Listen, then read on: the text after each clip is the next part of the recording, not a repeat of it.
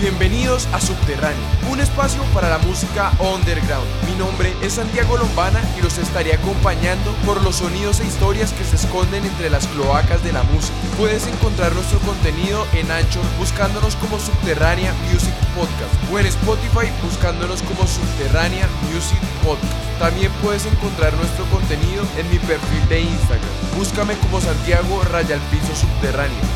La música, nuestra vida.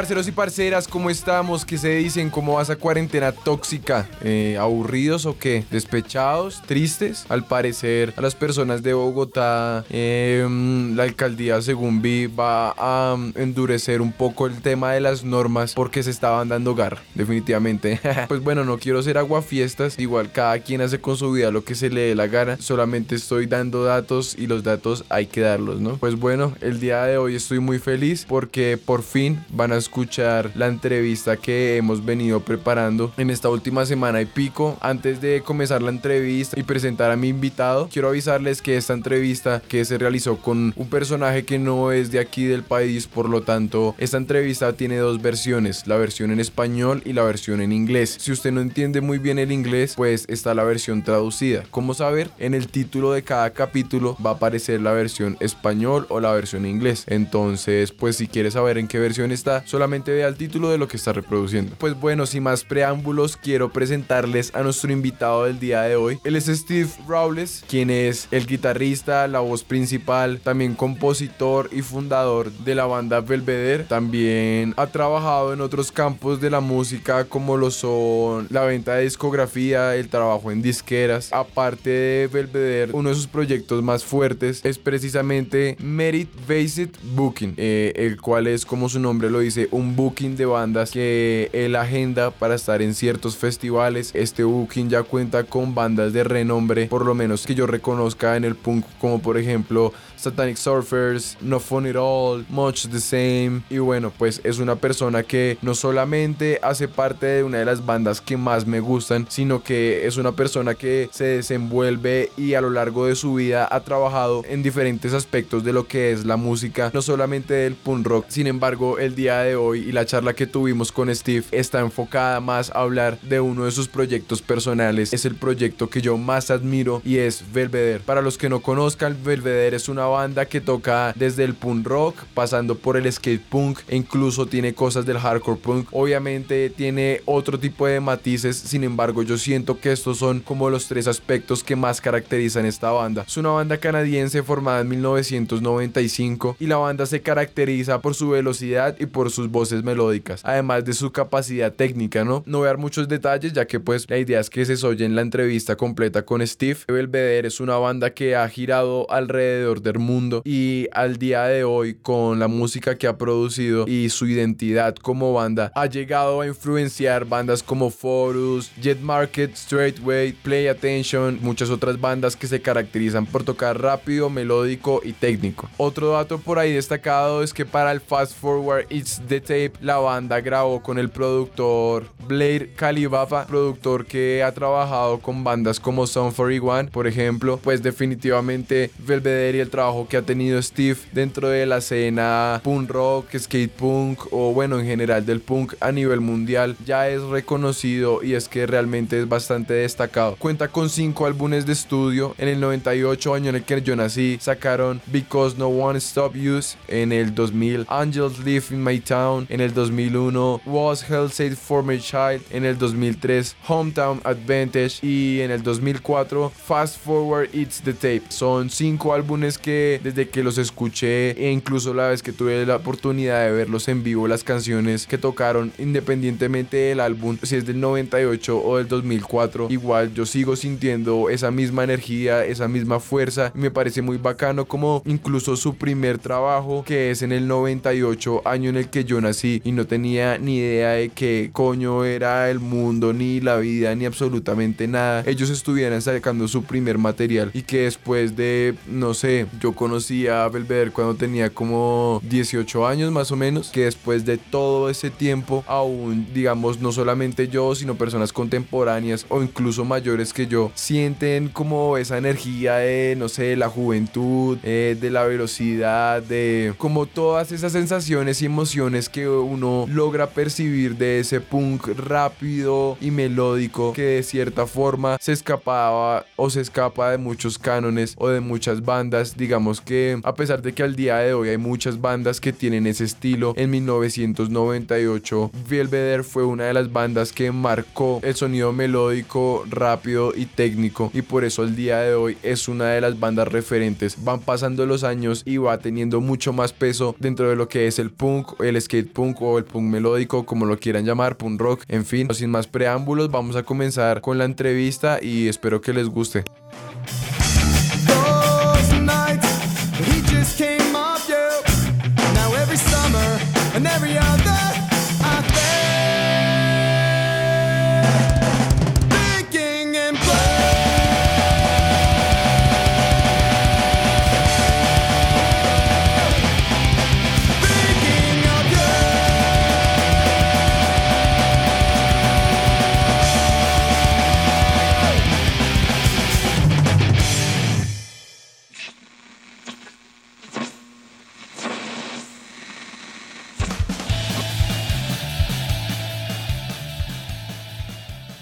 Para mí la música es vida. Para mí la música es una forma de expresar lo que siento y una forma de sentirme libre. Para mí la música es ese espacio de relajación propio, donde libero esas malas energías del día a día e incluso me llego a conocer aún más a mí mismo. Hace alusión también como a la vida, como va ligada como a las diferentes etapas, a las diferentes personas, a los momentos, a, a muchas cosas. Para mí se resume. Escuchen Subterránea Music Podcast.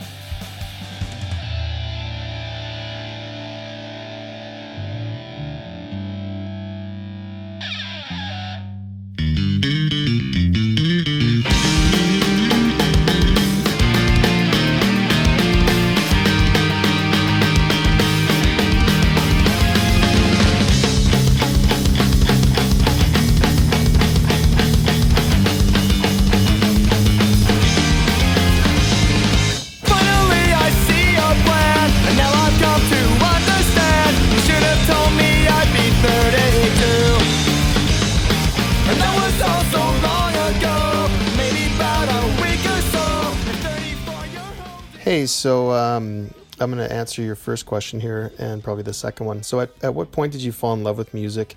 Um, I've been listening to music for a long time. When I was three, I was shown, my uncle showed me a band called Sweet. And then my dad used to play me Beach Boys when I was uh, when I was a kid. Um, in terms of punk music, um, you know, I think probably Bad Religion, the Dead Kennedys, um, were, were sort of where I started from, and then Pennywise and, and NOFX from there. That was probably early to mid 90s. How was the punk rock scene in your time? Um, the punk scene at um, in our scene was was really good at the time, um, and still is. You know, depending on which bands I guess play. But um, yeah, I mean, uh, in the early to mid '90s, it just seemed like every week you'd go to the university to see a show, and it didn't matter um, who was there. You would just uh, um, you just go for five bucks, and, and you'd see this great band, and it was awesome. Which local and international bands did you like? local bands um, i you know i there was a band called the dead souls um, that turned into a band called wagbeard um, there was a band field day uh, spi inquisition chapter 16 a lot of these bands actually played they actually went to my high school so i got to know a lot of them um, as far as international bands go i mean it was uh, uh, you know NOFX and um, Face to Face and Pennywise were kind of big for me at the time. Um, SNFU that were out in Vancouver at the time, they were always it was always really great to see them when they came through. What were the shows like at the time? So what were shows like at the time? I mean, they, you know, a lot like they are now. I mean, um, though I think at that time it wasn't really accepted for a lot of people to go to shows. Um, you know, it was mostly just punks and and that's pretty much it. You know, once '94 happened, '95 happened, and bigger bands uh, like Green Day and Offspring got popular, you started to see, you know, a lot of people that you wouldn't normally expect at a show. But they certainly became a lot safer. It wasn't as dangerous as it was when I first started going shows in the early '90s. When do you decide to start Belvedere? So I started Belvedere in 1995, early 95. And uh, yeah, it wasn't supposed to be anything too serious. I was running a label, Hourglass Records, at the time. Um, but then once I started playing with Belvedere, then I just loved playing. And then, you know, it just kind of took off from there. But uh, yeah, it was, I guess, you know, beginning of, of 95. How do you met the other members of the band? I met um, our our drummer Dan at the time. He was in high school with me, um, and our bass player Brock was when we uh, was who I started the band with. He was he worked at a record store in Calgary, and uh, he didn't last too long. He wanted to do other things, but um, we had a buddy of mine from from high school as well that filled in to play bass, and uh, he was just going to record our first um, compilation. But then he ended up touring with us for at least a couple of years, I think. Did people in your city like the punk? Yeah, I mean, you know, people in my city liked punk, but you know, you at the best of times you could probably get two or three hundred people at a show, and you know that's how it was for for quite a few years. It wasn't until you know maybe 95, 96 when bands like NOFX came through when there was actually a thousand people, and it was like, wow, a thousand people like this music. It blew me away. But you know, it was very much like an anti. Uh, you know, it was definitely a music that, that didn't really follow the mainstream, and I thought there was just a few hundred of us in the in the city. Which is the song and album that you like the most of Belvedere? Why? I think for songs like, I mean, Brandywine is always such a fun song to play because the audience always gets so involved. Um, but I really liked Excuse Me, Can I Use This Chair? That was always a lot of fun. And um, yeah, I think album wise, I mean, I think Fast Forward Eats the Tape has you know maybe some of my favorite songs um, but also the last record that we did the revenge of the fifth also has you know three or four that i really really love. Um, so i'm going to say those two. What live show do you remember fondly?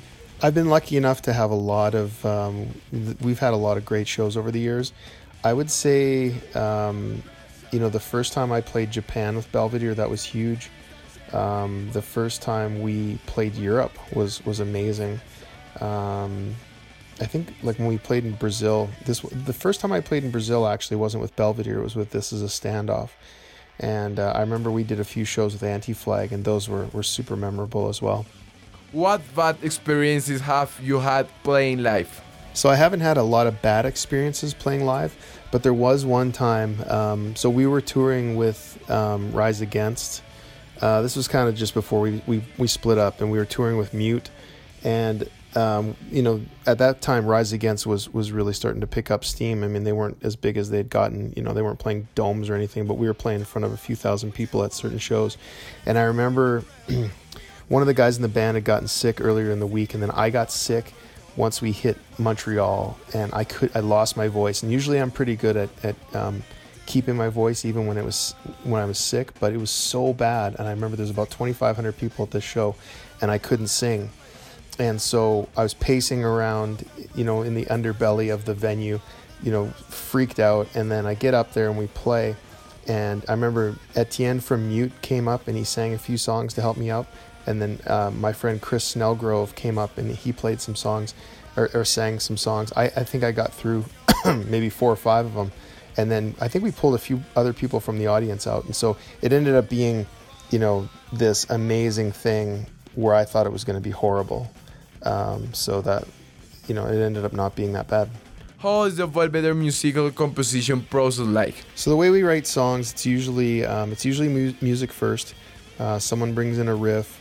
Um, it gets developed into a song either individually or as a group, and um, you know then it, it starts to take some shape where you know second guitar player starts going over the initial riff, drums get put together, and then the, the vocals usually start as like a melody, just kind of humming, not really saying any words, figuring things out. um, and then lyrics usually um, after that, and then you know background harmonies get worked out. When was the first Belvedere tour? How did you do it? And where did you go? So the first Belvedere tour, there's a few of them. I think we just went to Saskatchewan, which is the province right next to Alberta. I think we went to Regina and Saskatoon uh, and back. Um, I don't think we went too far. I think another tour we went to Medicine Hat and Swift Current and played some basement shows there. So most of most of it was you know uh, was over the weekend and it, didn't take all that long and then our first U.S. tour we did uh, California, and that was the first, the first um, maybe year or two after the band had had gotten together, um, and so uh, from there we went to you know Central California and back, and just played in front of nobody for like eight to ten days I think, and we did that a lot for a lot of years. When was the first time you visit Colombia? and what was your impression of the people? So my first time to Colombia was in 2003, I think.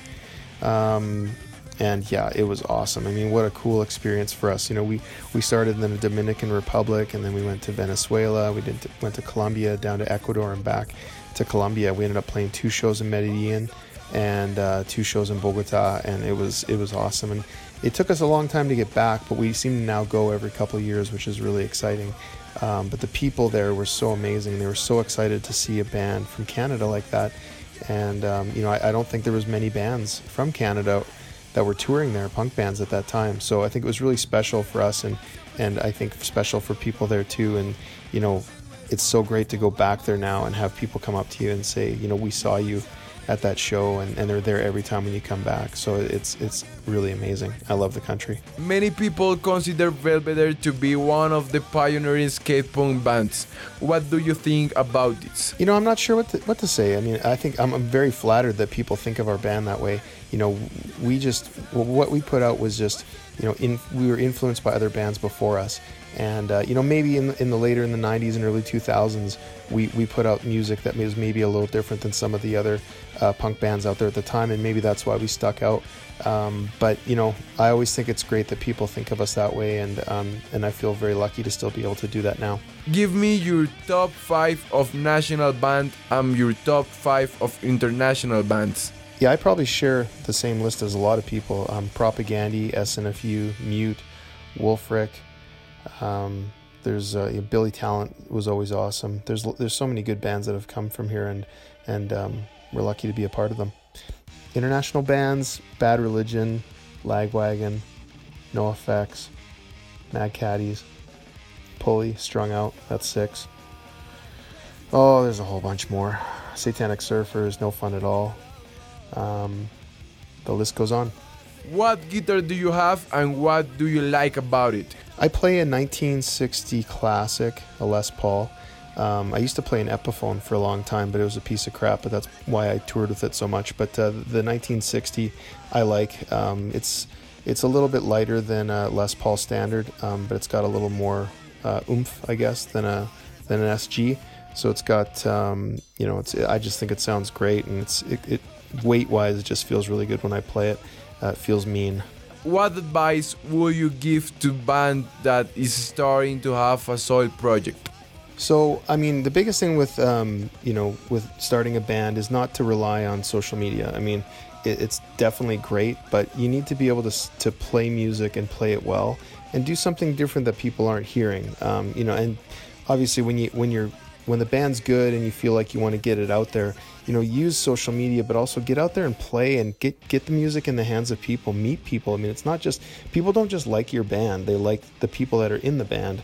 And if you treat people well and uh, and you're nice to people, that's the kind of um, attitude that follows. And I, I think people respond to that. So you know, don't don't cut down other bands. It's not a competition. Just do it, do what you do really well, and then get out there and and put it in front of people and be as nice as possible and you'd be amazed at, at how far you can get with that. Do you listen latin american band? And if the answer is yes which ones do you know? So yeah latin american bands. So uh, 69 enfermos or 69 enfermos is uh, is a good one. Um, you know nitro nitrominds was always was always super cool. Um, they turned into statues on fire who are great. Um, Dead Fish was always awesome. Um, Garage Fuzz. There's there's a whole bunch of bands that um, that I've I've known for a long time now um, that are that are kick ass. What international festival do you recommend it? So international festivals, um, there's a lot of really good ones out there. Uh, Punk Rock Holiday is super fun in Slovenia. Um, we're supposed to play there this year with Belvedere, but obviously well, that's getting pushed till next year. Brakrock is awesome. That's in Belgium. Um, it's in the uh, in the forest in Belgium. Super cool. Nice little merch castle area and just really good vibes. We always love Belgium. Um, Jera on Air in uh, Holland is amazing. People there are just wonderful. I love playing Holland. Um, Extreme Fest in South France is really great. Resurrection in um, in Spain, España, is uh, is awesome and it's it's heavy, but oh man, it's so fun. How was your last experience in Colombia? What do you like and don't like about the country? My last trip to Colombia was great. Um, I got to walk around Medellin and Bogota quite a bit this time. I don't always have that much time, but because we had a couple of days off there, I, I was able to actually really relax and just chill. Um, and yeah, it was awesome. Just like Medellin has changed so much, it seems, in the last 15 years. Um, and uh, and people were really great and just um, and they were great 15 years ago, but everyone just seems to have they're so excited, you know, to talk about um, how it's improved. I think, and, and I had a lot of really great conversations with people about that. Um, but yeah, just walking around, running through the rain, it was it was super fun. What do you think of the Colombian scene? It's always difficult when people ask, "What do you think of their scene?" Because, uh, you know, you, you have to judge it from your one day in a place or two days in a place or or at the show, you know. Um, but uh, I just loved. I think I think Colombia is beautiful, and I think the people are beautiful. And from someone who's trying to learn Spanish, it was so fun to just sit there and be immersed in it at all times, you know, and to listen to people and try to try to pick out what they were saying. And and um, you know, I tried to, to speak Spanish with people like I, I generally do when, when we go to Latin America. Um, but yeah, it's you know the, the, people seem so genuine and so loving, you know, with music, and um, I just think the Colombia scene's great, and I can't wait to come back. How do you think we should reinvent ourselves in the world of music after this pandemic? Um, so how should we reinvent ourselves? That's a big question because I'm trying to figure it out myself. I book a lot of bands, and uh, right now the biggest thing is just to try to you know see when the there's a time that's going to be safe for us all these bands to go out and play again in the meantime, I think the biggest thing is for us to try and be creative. And you're seeing a lot of uh, acoustic shows online. I've done quite a few already, and uh, we might have to see a lot of that for the next little while. Um, but you know, nobody, as much as everybody does want to get out there and play music again, they want to do it where they know that you know they, they can feel like people will be safe. And uh, I hope it comes sooner than later. How have you dealt with the pandemic? Yeah, for the first two months, uh, it was my story was the same as, as everyone else. I was staying at home. Um, you know, a lot of a lot of uh, there's a lot of cases here in Canada and in my city, so a lot of people were definitely you know were wearing masks. You're only going out for essentials, and uh, you're just trying to get as much information as you can. Um, I guess this right now is sort of a bit of the new normal, but it was pretty scary for for us and a lot of people for the first little while. Um, but you know, thankfully we're we're in a good place and you know we're safe. And uh, you know if, if, nothing else i got to spend a lot of time with my family which is always really important. Is there something new for the band? Yeah as far as new stuff for the band you know the biggest thing right now is just trying to reschedule all these 2020 shows for 2021 but we are starting to write. It's really you know you know right at the beginning uh, of things. So it's mostly just throwing back ideas and some song ideas. But you know i hope that we'll see a new album here in the next little while. So stay tuned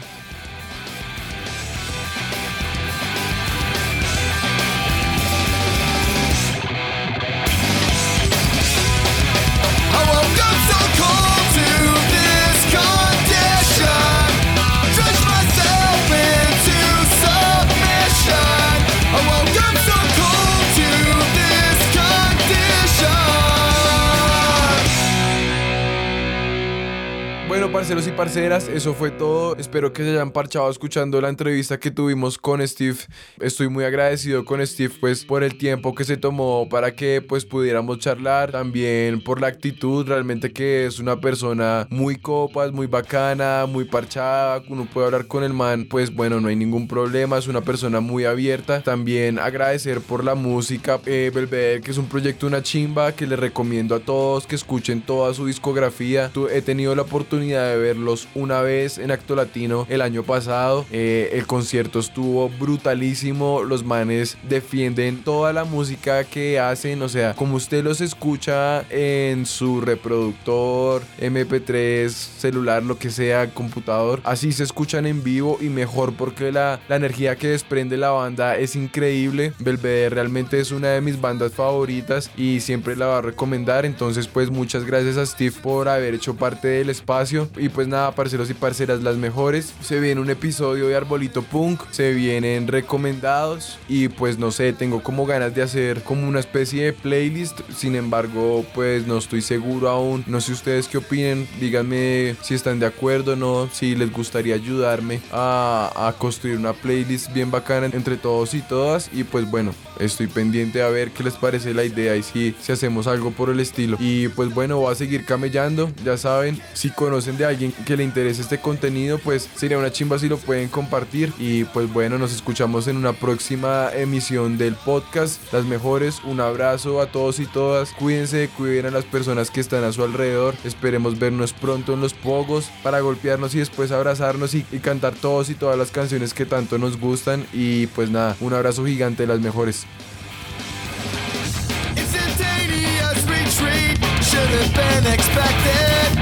You're choking on those feet, Russian now neglected.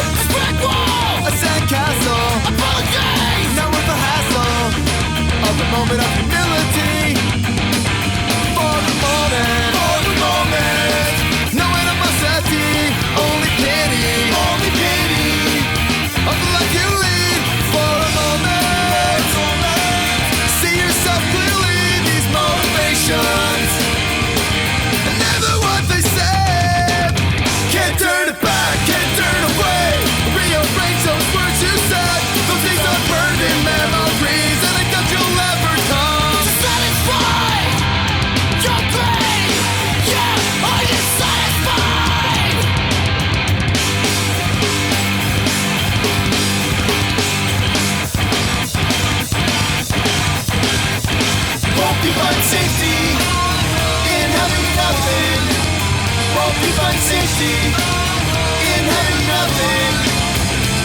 Find safety in having nothing.